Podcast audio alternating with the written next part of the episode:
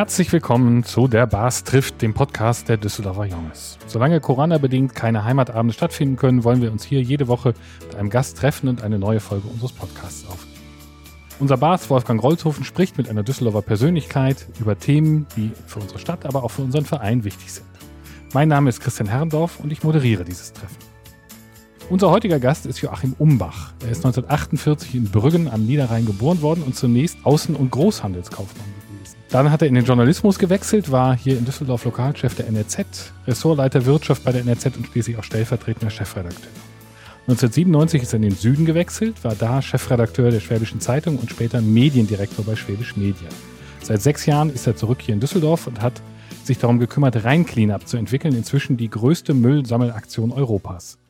Lieber Bas, ähm, ihr seid gemeinsam beim Dreckwegtag am vergangenen Wochenende gewesen. Wie war es denn? Ja, also ich kann nur sagen, erstmal herzlich willkommen. Lieber Jockel, es ist schön, dass du heute Abend bei uns bist. Wir haben gemeinsam am Samstag den Dreckwegtag erlebt an der Oberkasseler Brücke im Beisein von dem Oberbürgermeister und von einigen anderen Persönlichkeiten aus Düsseldorf.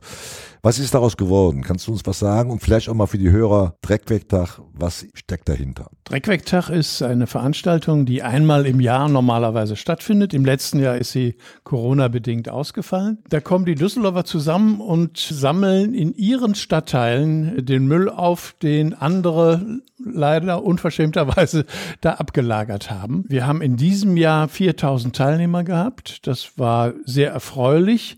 Wir hatten in den letzten Jahren, also der letzte war ja 2019, hatten wir 10.000 Teilnehmer. Das muss man aber so sehen, da sind 60 Prozent Schüler und Kindergartenkinder dabei gewesen. Die konnten in diesem Jahr auch wieder Corona-bedingt nicht dabei sein. Insofern ist 4.000 eine sehr gute Zahl. Dass es nötig ist, sowas zu machen, zeigt das Ergebnis. Also wir haben etwa 30 Tonnen Müll gesammelt. Das ist eine ganze Menge. Das sind mindestens drei, vier große Container. Das muss man sich mal vorstellen. Und es war insofern sehr erfolgreich. Vielleicht auch wiederum Corona bedingt, weil es gibt eine spezielle Art von Corona-Müll. Das sind einmal die Masken oft sehr ärgerlich, weil sehr unappetitlich manchmal, wenn man die aufsammeln soll. Deswegen haben wir auch dieses Jahr mehr Greifer gehabt. Und es gibt natürlich sehr viel Verpackungsmüll, der durch die Online-Geschäfte und die To-Go-Geschäfte entstanden ist. Und dadurch ist in diesem Jahr auch ein besonderer Müll gewesen. Also ich hatte ja das Erlebnis mit dem Greifer auf den Oberkasseler Rheinwiesen mit Petra Albrecht zusammen. Das war also auch sehr erfolgreich und es waren unheimlich viele Zigarettenkippen, muss man wirklich sagen. Und vielleicht für die Hörerinnen und Hörer, eine Zigarettenkippe verseucht 40 Liter Wasser im Grunde. Deswegen war es schon sehr erschreckend, wie viel Zigarettenstummel dort lagen. Weiterhin war ja auch unsere Tischgemeinschaft Zweiter Löchzug hier am Ratinger Tor sehr aktiv im Hofgarten, sammeln die jedes Jahr jede Menge und die sagten mir, dass diesmal auch sehr viel große Gegenstände, alte Fahrräder und Klamotten und so etwas alles hier rumgelegen hat und sie haben das auch eingesammelt. Das wäre die zweite Frage, nämlich, ich hatte es gerade schon gesagt, Jocke, ihr seid mit einer zweiten Aktion da, die meistens in der zweiten Jahreshälfte stattfindet, heißt Rhine Cleanup und inzwischen Europas größte Müllsammelaktion. Erzähl mal ein bisschen, wie ist das entstanden und so groß geworden? Rhein Cleanup ist eine Idee, die in Düsseldorf geboren ist. Da bin ich sehr stolz drauf. Ihr erinnert euch sicher an die Ausstellung von hier aus. Und jetzt will ich uns nicht mit der Kunstakademie vergleichen. Aber damals ist deutlich gemacht worden, dass von Düsseldorf aus was entstanden ist. Und so sehe ich das jetzt auf Cleanups übertragen auch. Wir haben in Düsseldorf die Idee gehabt. Wir haben 2018 äh, haben wir uns zusammengesetzt. Wir haben immer den Dreckwegtag gemacht. Das war gut und schön und wichtig, ist ja auch weiterhin wichtig. Aber wir hatten dann die Idee, um etwas bewegen zu können, muss das ein bisschen größer aufgesetzt werden. Da war der Ingo Lenz dabei zum Beispiel, lange Jahre Sprecher der Messe in Düsseldorf. Da war Dr. Klaus Vorgang dabei, Vorstand bei Pro Düsseldorf und ein junger Belgier, den ich immer so als Start-up-Unternehmer bezeichne, der aus der Szene kommt und der uns da wichtige Hinweise gegeben hat. Wie gesagt, wir wohnen in Düsseldorf und wir haben direkt den Rhein vor unserer Haustür. Und dann haben wir uns entschieden und haben gesagt, also wenn, dann müssen wir in Düsseldorf was am Rhein machen. Und dann nicht nur in Düsseldorf, sondern eben von der Quelle bis zur Mündung. Das war der erste Ansatz. Und im ersten Jahr haben wir gesagt, na gut, wenn wir mal 30 Kommunen haben, die da mitmachen, dann ist das schon viel. Aber bereits im ersten Jahr hatten wir etwa 58, 59 Kommunen, die mitgemacht haben und über 10.000 freiwillige Helfer. Und das ist äh, eine Bewegung mittlerweile geworden. Also ist, unsere Gruppen sind nicht nur immer am Rhein-Clean-Up-Tag, der in diesem Jahr zum Beispiel am 11. September wieder ist, unterwegs, sondern die sind das ganze Jahr über unterwegs.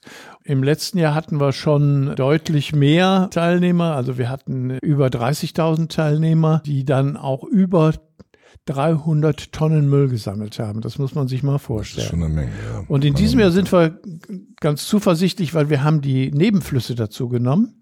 Also wir sind an der Ruhr aktiv, an der Mosel, am Main, am Neckar und äh, die neuen Nebenflüsse werden sicherlich dazu führen, dass wir in diesem Jahr 50.000 Teilnehmer haben. Okay, was ist mit der Düssel? Die Düssel die haben wir noch im Hinterkopf, um ehrlich zu sein, weil ich bin mit der NRW-Stiftung Umwelt im Gespräch und die verlangen für eine Förderung, dass man neue Projekte einreicht. Und wir wollen im nächsten Jahr ein Projekt einreichen mit sechs Flüssen hier in Nordrhein-Westfalen, kleinere Flüsse, die Düssel, die Wupper, äh, die Lippe, die Erft und dieses Projekt wollen wir im nächsten Jahr einreichen, sodass wir dann auch an der Düssel von der Quelle bis zur Mündung dann vertreten sind. Denn wir haben die Partnerschaft von der Düsselquelle. Das möchte ich noch mal betonen. Ja gut, da haben wir ja schon einen Sponsor genau. gefunden. ja. Wobei ich noch mal kurz darauf hinweisen möchte, bei am Dreckwegtag bzw. Pro Düsseldorf, da haben auch zwei Heimatfreunde, der Heinz Hesemann und der Klaus-Jan Masuch, den goldenen Besen bekommen, weil die ja seit Jahrzehnten immer sich für den Dreckwegtag engagieren. Also Pro Düsseldorf zeichnet einmal im Jahr besonders aktive Helfer beim Dreckwegtag aus. Und das waren das eben waren die, die Freunde das, aber der Torwächter hier, Klaus-Jörn genau. Masuch und Heinz Hesemann.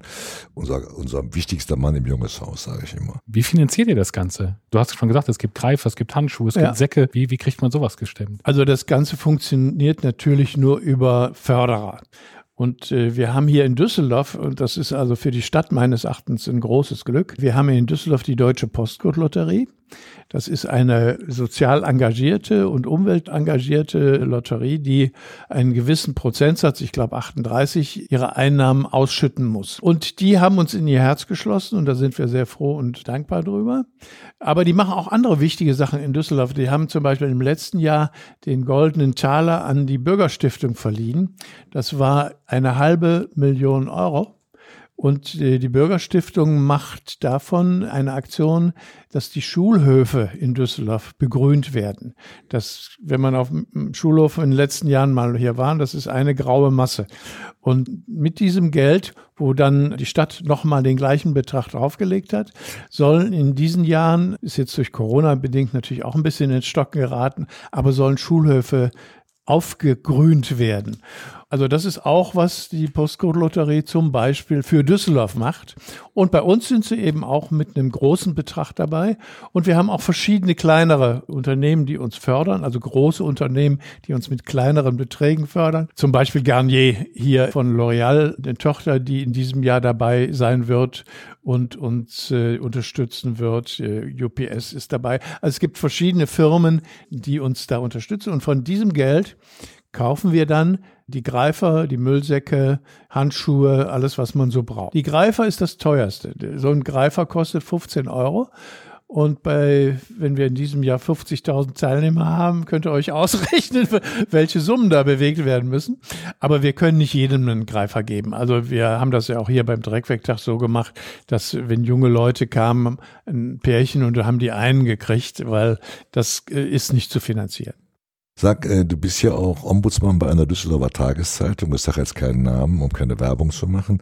Was steckt dahinter, Ombudsmann dieser Zeitung? Also ich bin der Mittler zwischen Lesern und Redaktion. Also wenn die Leser sich über einen Artikel oder über eine Stellungnahme oder irgendwie ein Bild aufgeregt haben, können die sich an mich wenden und ich versuche dann aufgrund meiner journalistischen Erfahrung, also ich, du hast vorhin gesagt, dass ich als Lokaljournalist tätig war, als Ressortleiter Wirtschaft, als Chefredakteur lange, versuche ich das einzuordnen und zu bewerten.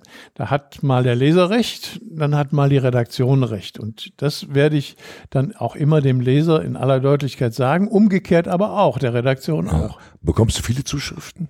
Ich kriege am Tag acht bis 15 Mails. Das ist eine Menge. Das ist eine Menge, wobei ich ehrlich sein muss, ein Drittel davon ist, ich habe die Zeitung nicht gekriegt. Und, und, wo bleibt die Zustellung und so weiter. Da, da ist die Standleitung zu ja, das, das kann ich hier natürlich nur an die Fachabteilung weitergeben, aber die anderen sind inhaltliche Themen. Und da sind natürlich Themen, die immer wieder mal vorkommen, aber es sind auch manchmal ganz aktuelle, ganz neue Themen. Gut, also ich als äh, Journalist habe an dieser Aufgabe sehr viel Freude und mache das sehr, sehr gern. Was macht die Redaktion, wenn der Leser recht hat? Ich habe jetzt in einem Beitrag zum 75. Jubiläum dieser Zeitung habe ich geschrieben, dass der Ombudsmann ständig zwischen allen Stühlen sitzt. Also äh, ich bin auch in der Redaktion nicht unbedingt die beliebteste Person, weil wenn ein Ombudsmann einen Mangel erkennt, den der Leser vorgetragen hat und ich erkenne, dass, dass das richtig war, was der Leser sagt, geben, muss ich auf den Redakteur oder auf die Redaktion zugehen. Und wer lässt sich schon gerne sagen, dass er irgendwie äh, was falsch gemacht hat oder in Teilen was falsch gemacht hat? Das ist dann nicht so einfach manchmal. Aber gut, ich habe äh, meine alten Freundschaften in dieser Redaktion bestehen immer noch. Oh, ja. Und insofern kann es nicht so schlimm sein. Warum machst du das alles? Wir haben gesagt, du bist 48 geboren, das heißt, du hast das Rentenalter seit einigen Jahren schon erreicht. Ähm, warum tust du dir das an, in Anführungsstrichen, sowohl die Rolle des Ombudsmanns als auch eben das Engagement bei Pro Düsseldorf und für den Dreckwerktag und Rhein-Cleanup? Ja, Gut, ich bin damals äh, mit 65 bei der Schwäbischen Zeitung damals aus der Geschäftsführung ganz normal ausgeschieden.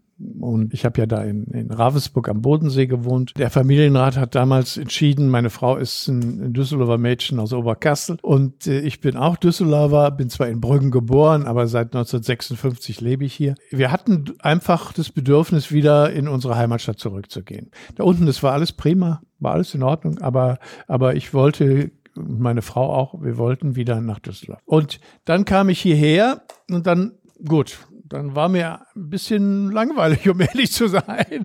Und dann habe ich meinen alten Freund Ingo Lenz getroffen. Den kannte ich aus Zeiten, wo ich Ressortleiter da bei der NRZ war und so weiter. Und wir haben uns wieder getroffen und der war dann beim Dreckwegtag engagiert und beim Pro Düsseldorf engagiert. Und als dann die Idee mit einer Aktion aufkam, die über Düsseldorf hinausgeht, da war ich jetzt für den Ingo auch der ideale Partner. Wer, wer den Ingo kennt, weiß, das ist ein dynamischer Mann, der immer alles vorantreiben will. Und ich hatte jetzt eben einfach meine Erfahrung, dass ich da in Süddeutschland mich auskannte und so weiter. Und der Rhein fließt ja auch durch den Bodensee. Das kam dann alles zusammen. Und ich hatte einfach das Bedürfnis, noch was zu machen da man als ehemaliger Chefredakteur bei einer Zeitung, ob es die eigene ist oder ob es eine andere ist, nicht unbedingt so gut ankommt. Also das muss man auch wissen. Also das ist halt so, ich habe das ja umgekehrt bei Chefredakteuren die ich vorher erlebt habe, auch gesehen. Wenn die dann mit Artikeln ankommen, dann verdreht die Redaktion gerne mal die Augen und sagt, da kommt der Alte wieder. Ja, und die, also dieser Situation. Du mit ihm oder mache ich das heute? Ja. dieser Situation wollte ich mich nicht ausliefern. Und dann habe ich dann musste irgendwas anderes machen. Und dann hat sich so eins zum anderen ergeben. Das aktuellste und schönste ist im Moment der Rhein-Clean-Up. Aber ich habe vorher ja auch noch andere Sachen gemacht. Das Schönste kann es ja gar nicht sein. Das Schönste ist ja in der Redaktion des Tor der Düsseldorfer okay. Würmes mitzuwirken. Das ist ja auch Ehrenamtlich. Konkurrenz. Aber auch, nein, nein, aber äh, Rolli, das war aber auch so. Ich habe mein Berufsleben, habe ich gesagt, ich kann nicht Mitglied, äh, solange ich aktiv war, ich kann nicht Mitglied bei den Junges sein weil ich wollte, ich war auch nicht Mitglied in einer Partei und auch nicht in einem Verein. Ich wollte also bei Kieser war ich mal zum, zum Turnen. Das ist aber das ist ja, genau. Gymnastik. Ja. Aber ich wollte äh, völlig unabhängig agieren. Und äh, als ich zurückgekommen bin, war ich ja frei. Ne, ich hatte keine Zeitung mehr, die ich bedienen musste. Kam mir sehr gelegen. Und ja. so weiter. Und dann haben wir uns getroffen und du hast das in der, der eigenen Art, hast du mir ein Anmeldeformular rübergeschoben. Nein, ich, ich, ich bin sehr froh, bei den äh, Düsseldorfer Junges zu sein, weil das verbinde ich auch mit Heimat und ich bin ja aus Heimatgründen zurückgekommen und insofern passt das wunderbar. Und wir sind sehr froh, dass wir dich in der Redaktion haben, muss man auch mal dazu sagen. Spürst du denn eine Wirkung deines, deines Schaffens schon? Also merkst du, dass sich ein Bewusstsein Bewusstsein durch Rein verändert hat? Oder findet ihr genauso viel Dreck oder sogar mehr als vorher? Also wir finden immer noch sehr viel Dreck, immer noch viel zu viel Dreck. Das ist mal unstrittig. Aber wir haben das Ding extra so groß aufgesetzt um auch eine Wirkung zu erreichen. Und da spüre ich schon was. Also wir haben auch eine großartige mediale Unterstützung bundesweit. Also wir sind äh, in den Heute-Nachrichten gewesen, in der Tagesschau gewesen und so weiter. Also und wir erreichen dadurch schon die auch die Leute, die eben für diese, diesen Müll verantwortlich sind. Und ich habe schon das Gefühl, dass da sich was bewegt hat. Es ist immer noch nicht genug, es ist immer noch nicht ausreichend. Ich bin neulich mal gefragt worden, was ich denn in fünf Jahren machen werde. In fünf Jahren wäre es ideal, wenn wir uns überflüssig gemacht hätten. Aber das sehe ich nicht. Also ich glaube, dass wir in den nächsten fünf Jahren noch genug zu tun haben werden. Aber ich glaube aber durchaus, es gibt ja in der Gesellschaft überhaupt eine Veränderung. Also unverpackt Läden zum Beispiel sind vor zehn Jahren belächelt worden. Heute sind sie sehr selbstverständlich geworden. Also in vielen Stadtteilen und in vielen Städten gibt es heute unverpackt Läden. Und das Bewusstsein der Menschen, also nicht nur den Müll nicht wegzuschmeißen, sondern überhaupt den Müll zu vermeiden, glaube ich, steigt immer weiter. Es wird immer ich will kein Schimpfwort benutzen, immer Leute geben, die einfach den Müll arglos irgendwie in die Natur schmeißen und die auch beim Grillen sind und dann ihr, ihren Dreck nicht mitnehmen. Aber der Druck muss noch größer werden und äh, ich glaube, dass wir da auf dem Weg sind. Hm, das ist ja auch eine Frage von Bewusstseinsveränderung. Also nicht nur Leute, ja. die mitmachen und wegräumen, ja. sondern auch wirklich, ja. dass es irgendwann in den Köpfen. Ich glaube auch, dass das eine Bewusstseinsänderung in, in vielen Köpfen ist. Deswegen das Ding so groß aufsetzen. Wenn ich an dem Tag sagen kann, uns haben 50.000 Leute geholfen, das hat auch bei den Politikerkreisen schon was bewegt. Ne? Also wir haben alle Umweltminister der Bundesländer, die mit uns, wo der Rhein durchfließt und die Nebenflüsse, haben die Schirmherrschaft übernommen. Das ist alles kein Thema mehr. Das machen die ganz selbstverständlich, unterstützen uns und so weiter. Da kommt schon was in Bewegung. Kann aus deiner Sicht Düsseldorf mehr tun für Sauberkeit? Ja, also es gibt immer zwei Blickwinkel. Einmal, ich finde es eine Sauerei, dass die Leute einfach den Dreck dahinschmeißen und dass die Leute es nicht in den Kopf kriegen, dass man das nicht machen soll. Das ist die eine Seite. Ich will die also nicht in Schutz nehmen. Auf der anderen Seite ist es für eine Stadt nicht gerade ideal, wenn die Entsorgungsmöglichkeiten unzureichend sind. Also ich finde zum Beispiel immer noch, dass die Glas- und Papiercontainer, wo sich sehr viel Unrat bildet, genau. dass die zu wenig geleert werden. geleert werden, dass der Takt nicht stimmt. Ich finde immer noch, dass es auch in den Parks nicht ausreichende Möglichkeiten gibt, seinen Müll zu entsorgen. Also die Papierkörbe, dies, diese kleinen Dinger da, die reichen eben heute nicht mehr aus. Oder jetzt gerade jetzt auch in, der, in den Pandemiezeiten, in den Lokalen, die äh, To Go gemacht haben oder wo es Kaffee gab und sowas. Und wenn man da mal schönes Wetter war oder, oder wo es eine Pizza gab, ja, wenn man dann den Platz dann sich angesehen. Dann lagen die Schachteln überall rum. Das war eine Katastrophe. Aber, aber die kleinen Mülleimer reichen eben auch nicht aus, um das zu füllen. Also ich glaube schon, dass eine Stadt auch in der Pflicht ist, da äh, Sorge dafür zu tragen, dass die Entsorgungsmöglichkeiten auch ausreichend sind. Damit nehme ich die Leute, die den Müll einfach wegschmeißen, nicht in Schutz, weil das ist die, die andere Sache. Ich kann sagen, aber der verschwindet ja dadurch nicht. Ähm. Du hast vorhin gesagt, es gibt Aktionen auch, auch unter dem Jahr von Gruppen, die sich, die sich da gefunden haben. Können die sich auch immer an euch wenden? Also wenn ich jetzt Mitte Mai das machen möchte oder im Oktober, kann ich auch bei euch vorbeikommen, mir einen Sack und einen Greifer natürlich vor allem für meinen Freund Wolfgang. also es gibt immer die Möglichkeit, und während des Jahres auch zu uns zu kommen. Wir unterstützen das auch, aber das Düsseldorfer Umweltamt unterstützt das auch. Also wir haben so, so ein bisschen die Absprache, dass kleine Gruppen, also unter zehn oder so, die werden vom Umweltamt direkt unterstützt. Sag uns ganz kurz, wo ist das Umweltamt, damit das alle. Auf der Brinkmannstraße. Ja, da, aber da kann man über die Website gehen und äh, da kann man anrufen und das kann man äh, äh da klären. Größere Gruppen kommen dann häufig zu uns. Dann organisieren wir das irgendwie, weil wir zum Teil haben wir Bestände und zum Teil können wir das relativ schnell besorgen. Aber es gibt, und das will ich nicht unerwähnt lassen, es gibt verschiedene, gerade in Düsseldorf, verschiedene Gruppen, die völlig autark sind. Also Victoria Blocksdorf zum Beispiel.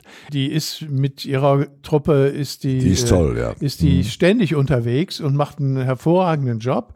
Und äh, bisher war es eben auch so, und dass eben der Rhein-Clean-Up am 11. September für alle diese Gruppen dann auch der Höhepunkt des Jahres war. Aber die Macht ist jedes Jahr über einen fantastischen Job und die macht die völlig autark auch von uns. Und da gibt es auch noch andere.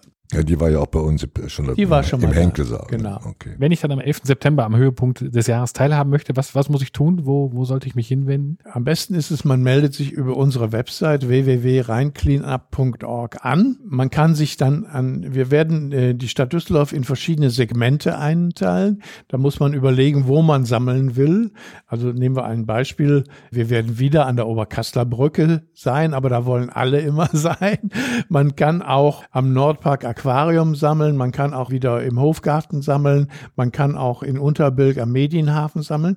Und da sind Möglichkeiten von Gruppen, die also von uns äh, eingerichtet worden sind, sich dort anzumelden.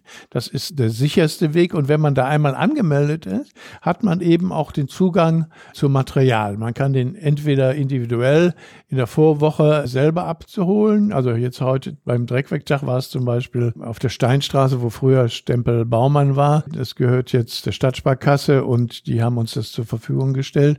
Da hatten wir eine Woche die Möglichkeit, dass äh, so kleine Gruppen Material Material abholen oder bei der Avista größere Gruppen. Das werden wir beim Rhein-Cleanup auch wieder organisieren. Ich würde gerne noch ein anderes Thema anschneiden, was ich aus gut informierten Kreisen erfahren habe. Und zwar habe ich gehört, dass du dich darum kümmerst, dass die Landshut wiederhergestellt wird, das Flugzeug. Also es äh, soll, so ist mir erzählt worden, äh, hast du dafür gesorgt, dass es ins Zeppelin-Museum in Friedrichshafen kommt und da restauriert werden soll. Was, was steckt dahinter? Also ich habe nicht dafür gesorgt, es wäre zu hoch gegriffen, aber ich war daran beteiligt.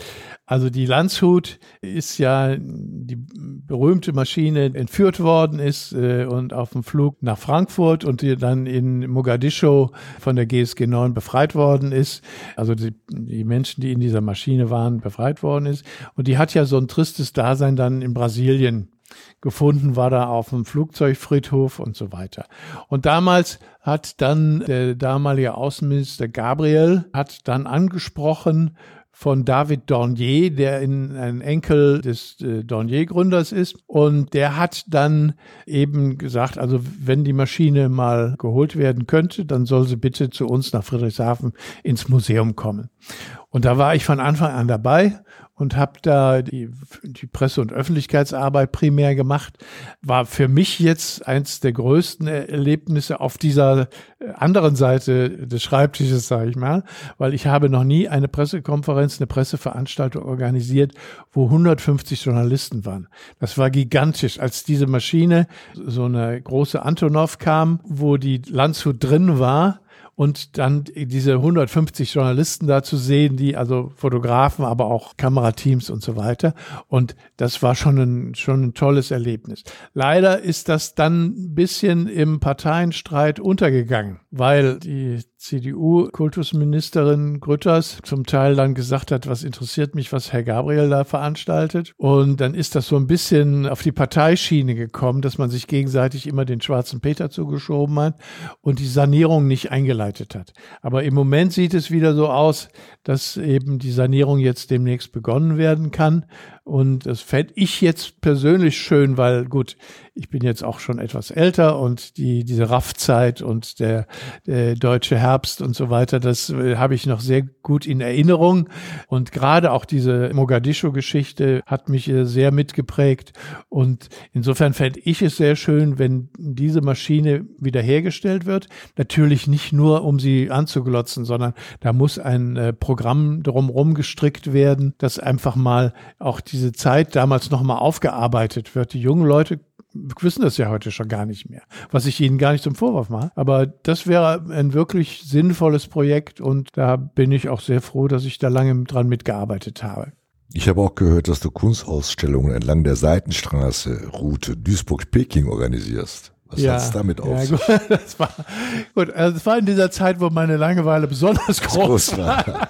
Also auch, äh, aber schon wieder in meiner Zeit, wo ich hier wieder in Düsseldorf war. Da gibt es bei Schloss Elbräuch einen, einen chinesischen Verein, der sich um so um den Kulturaustausch bemüht. Und die haben mich irgendwann mal angesprochen, ob ich dabei behilflich sein kann und will. Und das habe ich dann auch gemacht und das hat auch sehr viel Freude gemacht. Also wir haben zum Beispiel die Seidenstraße, der Endpunkt der Seidenstraße hier in in Mitteleuropa ist ja Duisburg. Genau.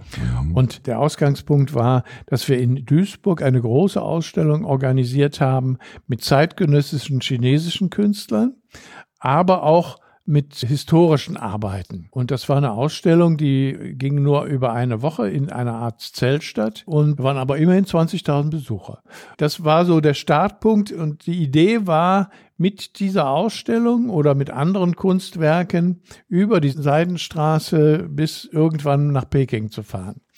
Da hat es zwischendurch dann mal noch eine Ausstellung in Kasachstan gegeben und eine in Usbekistan, weil das alles an der Seidenstraße liegt. Aber bis nach Peking sind wir nicht gekommen. Das ist, da ist nämlich dann Wuhan gewesen und Corona.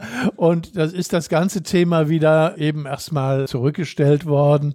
Und gut, im Moment habe ich jetzt nicht das Gefühl, dass es jetzt so in den nächsten zwölf Monaten oder 24 Minuten wieder aufgenommen wird, weil gerade auch gegenüber China und äh, deren Corona-Politik und so weiter gibt es ja viele Vorbehalte. Und aber Gut, aber es waren die Ausstellungen in Usbekistan und in Kasachstan und hier in Duisburg waren großartig. Ja, jetzt kommen wir wieder zu unserer berühmten Runde schnelle Fragen, schnelle Antworten vom Christian. Das Spiel funktioniert so, wir äh, stellen dir eine Frage, geben dir zwei Antwortmöglichkeiten vor, du darfst eine von beiden nehmen oder beide oder eben auch dir was Neues ausdenken. Du hast es gerade gesagt, du hast immerhin acht Jahre am Niederrhein gelebt, das heißt, etwas Niederrheinisches ist in dir. Folge Frage, welches Hans-Dieter Hüsch-Zitat trifft eher auf dich zu? Zitat 1, der Niederrheiner weiß nichts, kann aber alles erklären. Zitat 2, wenn der Niederrheiner dann doch ausnahmsweise mal etwas weiß, dann weiß er es auch ganz fest bis an sein Lebensende, bis in alle Ewigkeit, selbst wenn es nicht stimmt. Das erste wohl eher, was, was zum Teil auch auf Journalisten zutrifft, ohne dass ich die Journalisten jetzt in die Pfanne haue. Journalisten müssen sich oft ja Sachen aneignen, die, wo sie eben nicht so fit sind und so firm sind und trotzdem drüber schreiben können. Dann kommen wir zur, jetzt hast du die zweite Frage fast schon mitbeantwortet. Was ist aus deiner Sicht die wichtigste Eigenschaft eines Journalisten? Neugier oder gutes Schreiben? Beides. Also Neugier, ohne Neugierde geht es gar nicht. Gutes Schreiben geht, also schlechtes Schreiben oder mittelmäßiges Schreiben geht schon manchmal. ja, also Neugierde ist fast noch wichtiger. Das erleben wir ja ab und zu. Was war deine Lieblingsspezialität im Schwäbischen? Maultasche oder Kässpätzle? Maultasche. Welches ist dein liebster Fluss hier in Düsseldorf? Die Düssel oder der Rhein? Der Rhein natürlich. Also die Düssel ist sicherlich wichtig, aber die ist ja Düsseldorf leider ja auch zum großen Teil versteckt.